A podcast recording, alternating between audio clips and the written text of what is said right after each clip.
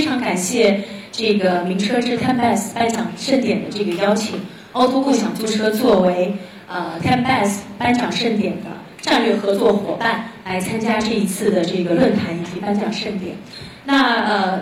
呃，很多人在这个进场之前都有问到我说。呃，凹凸共享租车和名车之间到底是怎么结缘的？我在这边稍微先小小卖一个关子，呃，稍后我的分享里面会有提到。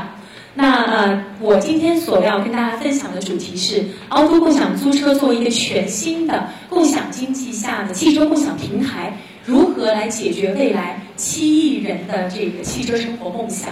那么大家首先听到我们这个品牌，我不知道在座这个有多少的用户有用过，应该。呃，在上海，应该我比较自信的，应该说，在目前在座的大大多数的朋友，应该有呃，这个至少听到或者用过我们这个共享租车平台。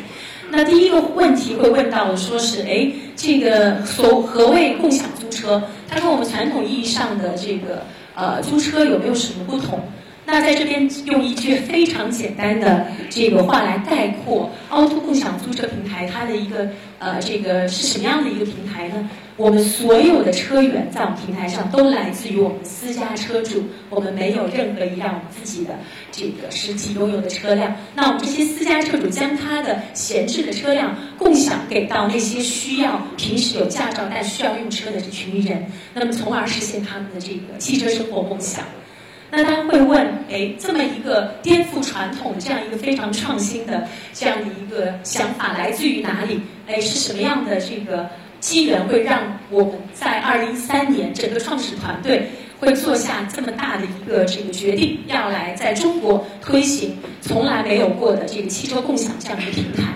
那我们在呃看到这个在整个的这个国际的共享经济发展，大家都会非常这个清楚的知道，在二零零八年这个应该算是现在共享经济的鼻祖 Airbnb 正式上线。大家都知道 Airbnb 现在应该是全球最大的民宿的共享平台。啊，我们到这个世界各地去，这个 travel 去旅游都可以，不用再住在五星级的宾馆。基本上我在这个民宿就可以去去这个留宿，体验一下当地的风情。那回顾整个中国的共享经济发展，到我们二零一三年来看这个中国的这个整个的一个市场，会发现，哎，好像还没有这样的理念，这个在我们身边。嗯，大家都会觉得中国人价值观相对比较保守，要把自己的房或者自己的车拿出来共享。会不会是会存在一个价值观上的问题？那我会发现，但凡一个商业模式的产生，或者是它的存在，或者是未来的成功，一定依赖于两个非常重要的因素：一个就是它一定符合未来的大势所趋，还有就是它一定能解决当下一个非常重要的需求矛盾痛点。那么在二零一三年，我们来看整个中国的这个车辆的这个用车的整个的大环境的时候，会非常惊讶的发现一组很惊人的数字。在二零一三年，整个中国的驾照持有人，啊，达到了三亿人。而大家知不知道，整个中国私家车保有量只有多少？当时是一亿不到八千多万辆。那换而言之，就是有两亿人有驾照但没有车，那怎么办呢？大家说没有车，那我原来传统的方式就是问朋友借，或者说是我可以去传统租车公司租。那我会发现，在二零零八年开始，神州一嗨这样的大型的传统租车公司上线之后，对于整个中国的租车行业发展，其实带来非常大的变化。那以前这个呃，大家朋友之间借，慢慢的到大型连锁，呃，这个企业借。但是我会发现，同样存在什么问题？当我们二零一三年看整个租车市场的时候，会发现，在供给端啊，神州作为最大的这个传统租车公司，它拥有的车辆。这个数量为六万辆啊，现在因为它已经上市，大概差不多要到七万多辆。那整个中国大大小小五千多家传统租车公司加起来，一共才当时的数据是四十万辆。我们就会想，四十万辆是不是能够解决未来这个呃两亿人的这样一个出行的需求？那当时也特别有意思，大家到传统租车公司去租过的这个朋友，应该非常清楚的知道，哎，它的车型非常有限。同时，到了双休日，甚至是呃这个平时的节假日，我们马上要面临春节了，会发现它特别难租，它车那个数量特别有限，车型也非常有限。那这个问题怎么来解决？然后，当我们在二零一三年再次看未来的一个大势的时候，我们会发现，呃，汽车工业协会的预测，在二零一五年，就是十几年后，我们的这个呃，不好意思，二零二五年，今年是二零一五年，十年后，我们整个的中国的驾照持有人会达到十亿人，这是一个非常惊人的数字。而中国目前的道路交通运输整个设施能够容纳的最大的汽车保有量才只有三亿辆，那这样未来将会是一个七亿人的这样一个用车的缺口会存在。所以当时我们会想，如果一一味的再用一个传统的思维去解决现在的这个用车的需求，那是不是能够达到未来真正解决这个矛盾痛点？那大家会问说，哎，我可以去买啊？如果租不了车，我可以去买车。但现在大家都知道，由于环境污染日趋严重啊，我那个这个前上个上个星期正好是这个整个的这个嗓子，可能是由于雾霾或者是由于这个其他关系，呃，已经基本上今天已经算是恢复到一个好程度。大家都知道，雾霾现在越来越严重，不仅在北京，上海也开始越来越严重。然后交通越来越拥堵，大家都知道，一线城市甚至是二线城市，政府都会慢慢开始出行。这个发行这个这个限行限牌的这样一个政策，那政府在未来，这个是希望更多的大家能够控制整个车辆的在这个车这个道路上行驶的这个数量，所以我会发现特别有意思是说，哎，我们能不能把这个现有的这个资源一亿辆、未来三亿辆的闲置资源能够整合，能够分享给我们真正需要用车那些人？所以我们当时非常大胆的做了这样的一个。这个创业的项目，成立了呃这个凹凸共享租车品牌。那这是我们的一个发展轨迹，简单的跟大家介绍一下。我们在二零一四年的五月份，APP 正式上线了。大家现在这个呃如果有机会的话，也可以下载一下，体验一下我们的产品。然后同时呢，我们在二零一四年的五月份，非常重要重要的一个节点，是我们拿到了太平洋保险的一个首次的一个天使投资。那么同时，太平洋保险为我们达成战略合作。大家问，呃，我们为什么会非常重要需要太平洋保险的这样一个合作点？呃，在座有多少是私家车主？能不能举手？这个 让我看一下。哇，应该是还蛮多的。我自己也是啊，私家车主。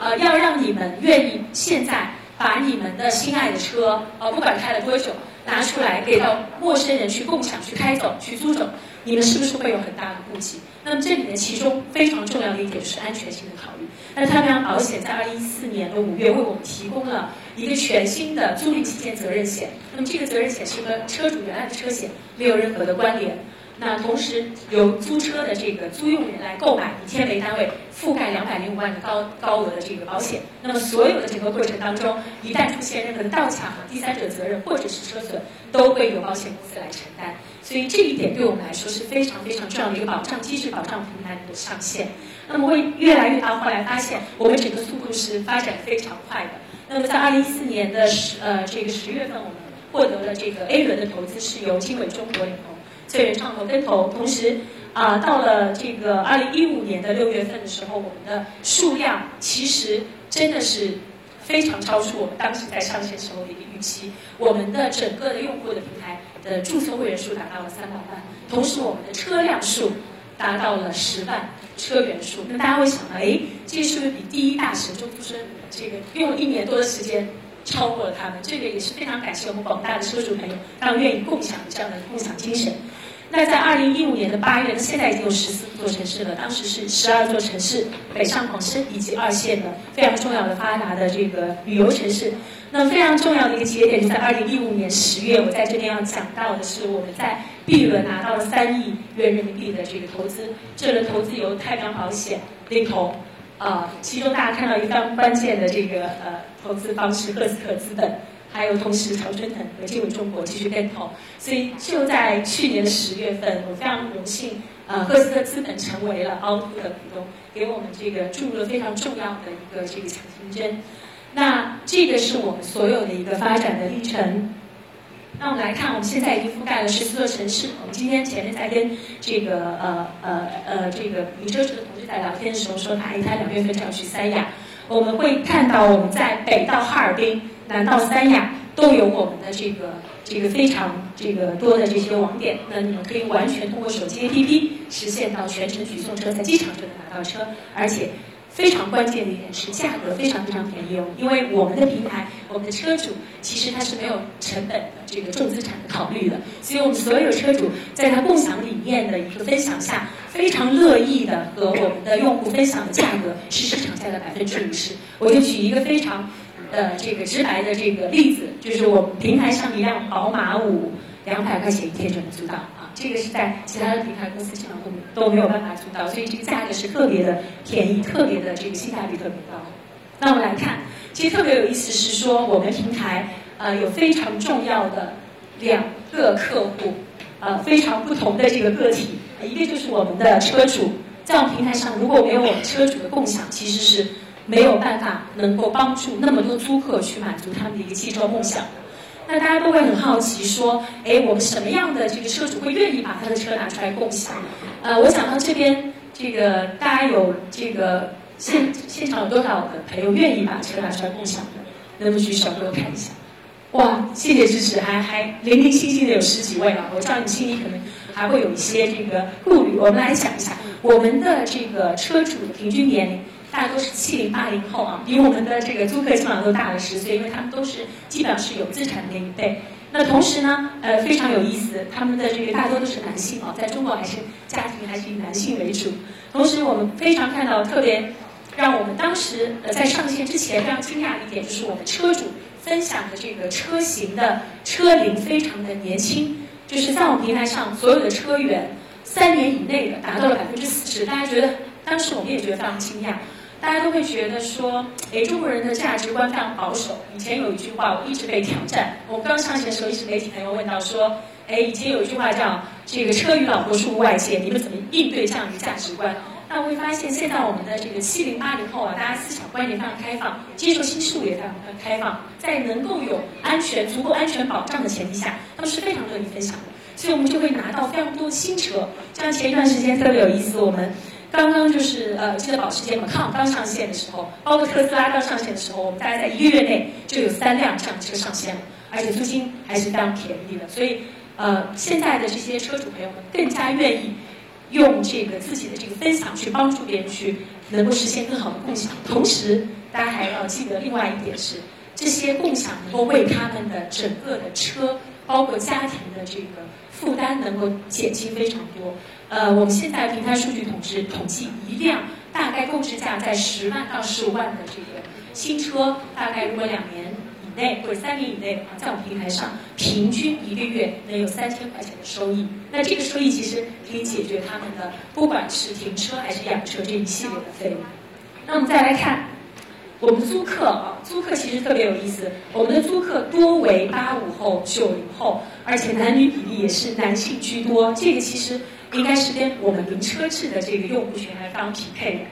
然后会发现特别有意思是说他们的这个租车需求分布会看到和以前传统租车公司看到非常不一样的地方。呃，我们先讲自驾游，自驾游其实呃我们会发现我们在百分之四十五的这些自驾游需求里面，呃有很多还是我们的车主朋友。就换而言之说，当你自己有一辆车或者两辆车的时候，我周末出行的时候会愿意换一辆车，因为性价比特别高。我愿意换一辆车，有不同的驾驶的这个驾驭的感受，去周边去游玩一下。那么再来看，呃，我们的百分之二十五的需求来自我们的试驾体验，这个是我们这个平台上线之后新滋生的一个非常重要的一个需求。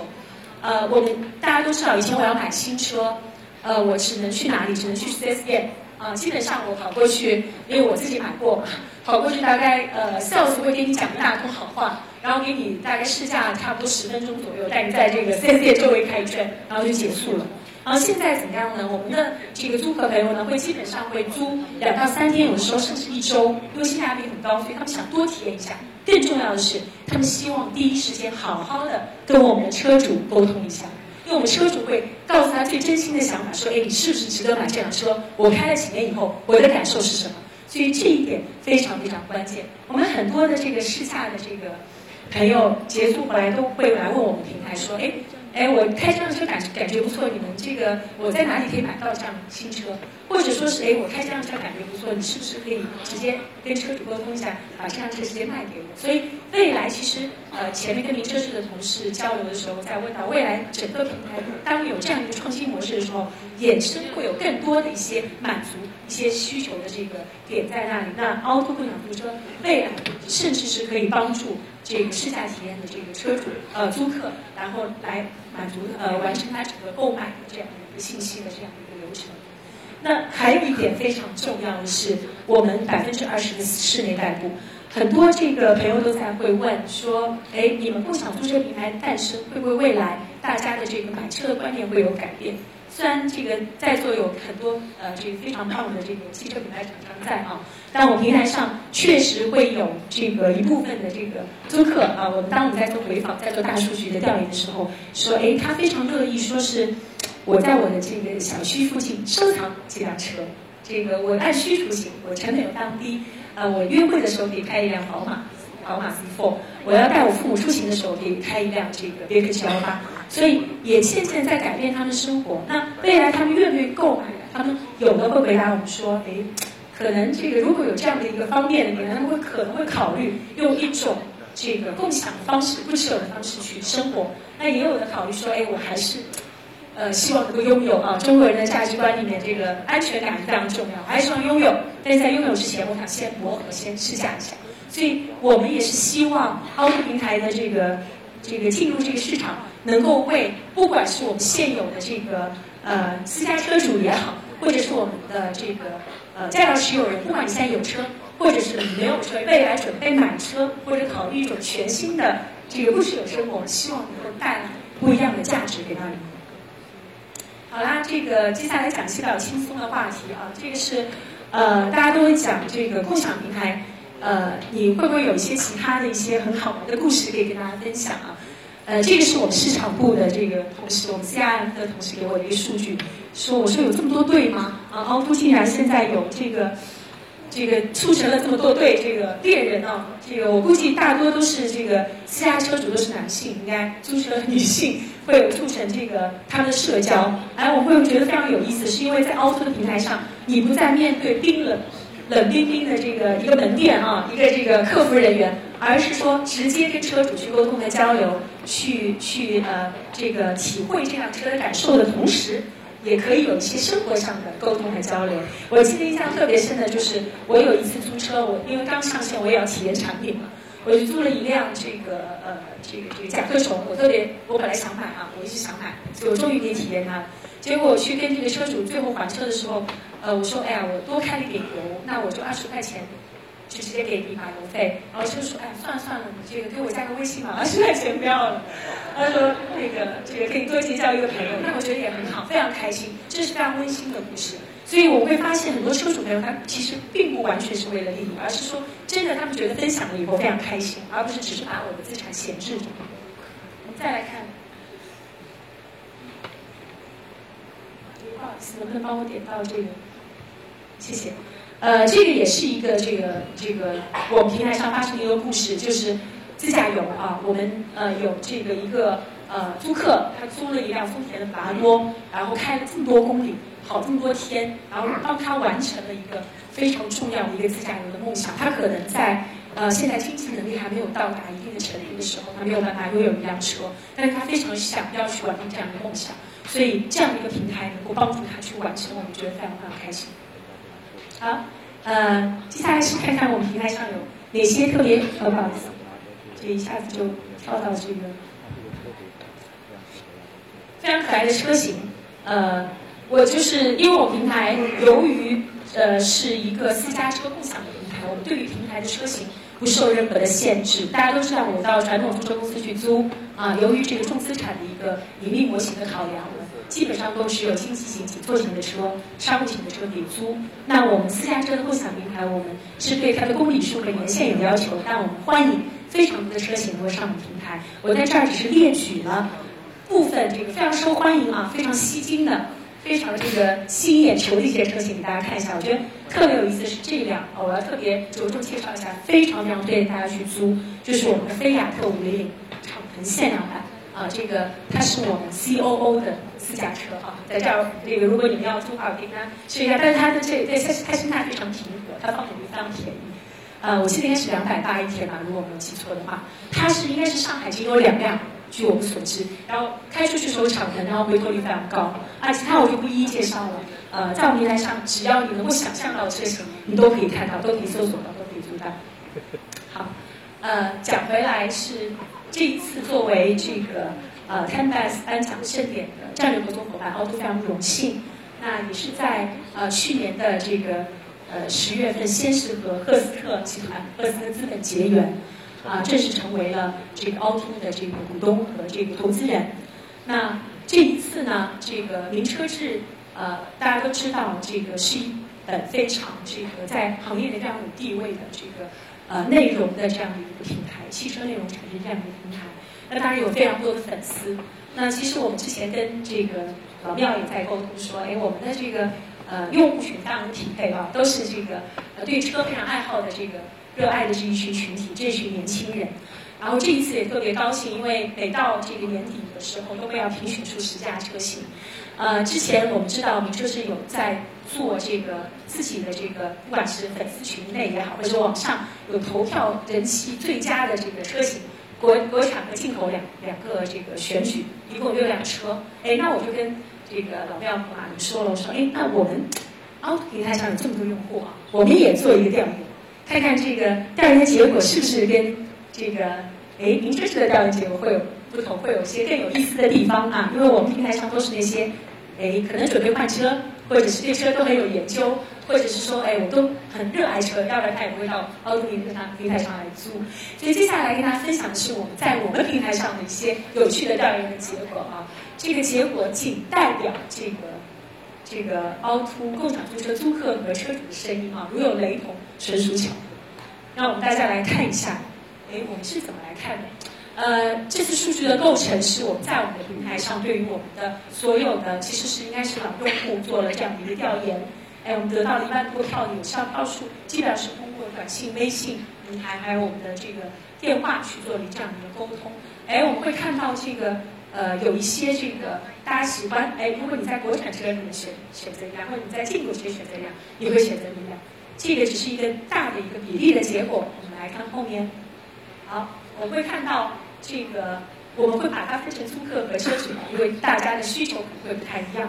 我们会发现，我们当我们在给这些租客和车主，我都会有这个背后的一个平台的标签贴好之后，我们会发现，哎。这个我们在车主的得票群里面和租客得票群里面，对某些车辆的喜好程度会不太一样啊。有的是已经有自己的车的，哎，可能捷豹，可能这个他们会觉得，哎，可能会稍微一些。哎，租客票里面捷豹喜欢捷豹特别多。然后呢，同时我们拿到的标签是在预计在一年内购车的租客，在这次参加调研结果里有百分之八点二，而预计在一年内换车的车主有百分之二十一。哎，我们会发现，还是我们车主这个。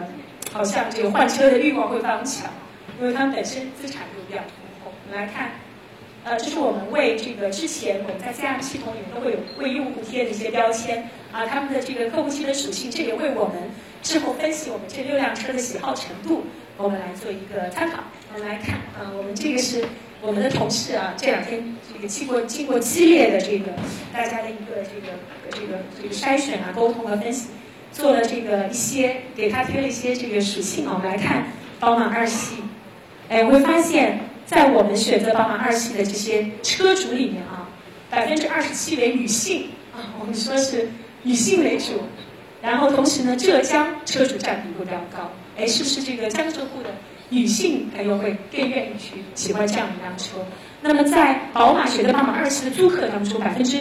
六十呃多的租客是在两年的这个价位之内。啊，也是江浙沪的这个占比比较高。我会发现，哎，可能是我刚刚这个考到驾照，我就特别想要买这辆车，想要去尝试一下。那我们看这个斯巴鲁历史，哎，我会发现特别有意思啊。这个忠诚车系达人和第三条是我们同事给他们做了一个总结。呃，百分之八十六的斯巴鲁车主将票投给了这辆车，就说明斯巴鲁的这些车主特别忠诚啊。我喜欢斯巴鲁，我继续还是喜欢这辆车，我还投给他了。然后同时，这个车技达人我会发现特别有意思，因为我们有一个出险比例的标签啊。我们在选择这个这个律师的这个租客朋友当中，平均出险率仅为零点三，就他们这个车型开特别好。那我们再来看奔驰，呃，不好意思，捷豹，捷豹我们在选择这个捷豹的这个这个车主当中，呃，百分之七十二的票选的车主都已经有表示，或者是他在凹凸平台上已经有两辆或者两辆以上的车了，就说明这个我要在买捷豹的时候，我可能已经有过第一辆、第二辆，我可能要换。到这个上一个 level 的时候，会选择捷豹。那同时我们来看，在选择这个捷豹 SE 的租客当中，哎，会发现他们很多这个租客都租过，之前租过奔驰啊，是不是他们开过奔驰的这个这个这个租客朋友会有一些些喜欢捷豹哈？这个有会有那么一些例。那百分之八十七选择这个 SE 的租客之前都有在工作日租车，会发现可能他会是一个比较这个这个可能金金领白领的这样的市场。那我们再来看这三款车啊，这个呃奥迪 A 三特别有意思，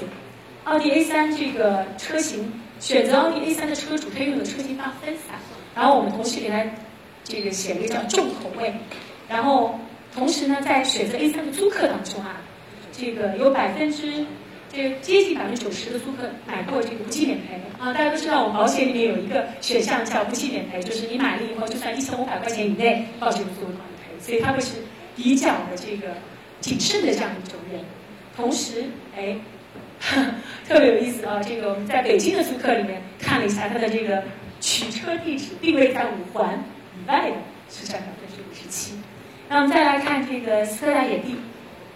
哎，这个斯柯达野地，我发现最有意思的一个就是选择综合症患者，是我们这个得了一个这样的一个结论，就是他这个租客啊，平均每次租车浏览这个都要。看了五点二七辆以后，他才下单啊。同时，平均花费二十七点六分钟。这个，所以就是这么纠结的人，最后还选择了斯柯达野地，就可见它的魅力所在。好，最后我们看一下路虎发现神行啊啊，我会有一个这个 SUV 口，哎，这个非常非常关键，就是他们都是特别这个呃喜欢 SUV 这款车型。同时，哎，我们会发现年轻女性比较多。哎，这个我也应该算是这个年年轻女性啊，这个但路虎也是我非常喜欢的一个品牌，就会发现这样的是一个非常有意思的结果。所以以上的这个是我们在我们平台上对于这六款车做了一个这样的一个分析，也希望可以多多少少给大家带去一些很有意思的一些回味。那讲回来，呃，凹凸作为一个这个非常创新的呃全新的共享租车平台。希望不仅仅是为车主在保障他们车辆安全的前提下，为他们能够带来额外的收益，使他们能够敞开心扉，能够让他们闲置资源能够共享出去，从而使他们的价值观能够体现，生活的更快乐之外，更加重要的是能够帮助现在的两亿有驾照到没有车，未来的七亿驾照持有人，能够帮助他们可能通过在还没有这个资本购买车辆的。时候能够通过这样一个平台，能够提前实现他们的汽车梦想，这就是凹凸共享租车最重要的，也是一直坚守的创业的初心。啊，这边就是我的分享，呃，非常感谢谢谢大家。